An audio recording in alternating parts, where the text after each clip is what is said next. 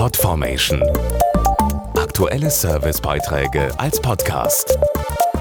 Regelmäßige Infos und Tipps aus den Bereichen Lifestyle und Buntes.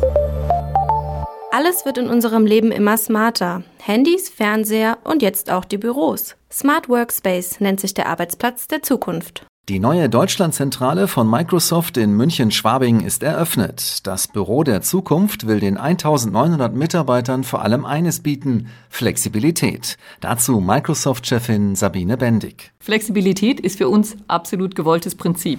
Jedes Team und jeder Mitarbeiter hier im Büro kann wirklich selbst entscheiden, in welchem Bereich und in welcher Art tatsächlich zusammengearbeitet wird.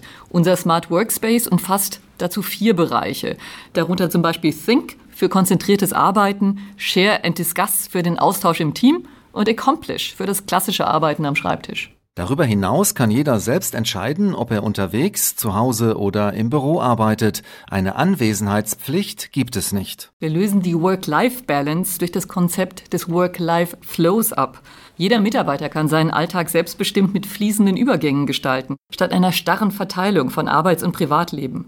Das ermöglicht natürlich viel mehr Flexibilität, um den geschäftlichen, den privaten, den familiären Alltag zu organisieren. Verabredungen der Kollegen organisiert in der neuen Unternehmenszentrale übrigens eine spezielle App. Zum Beispiel zum Treffen auf einer der elf Dachterrassen im Café oder Fitnessstudio.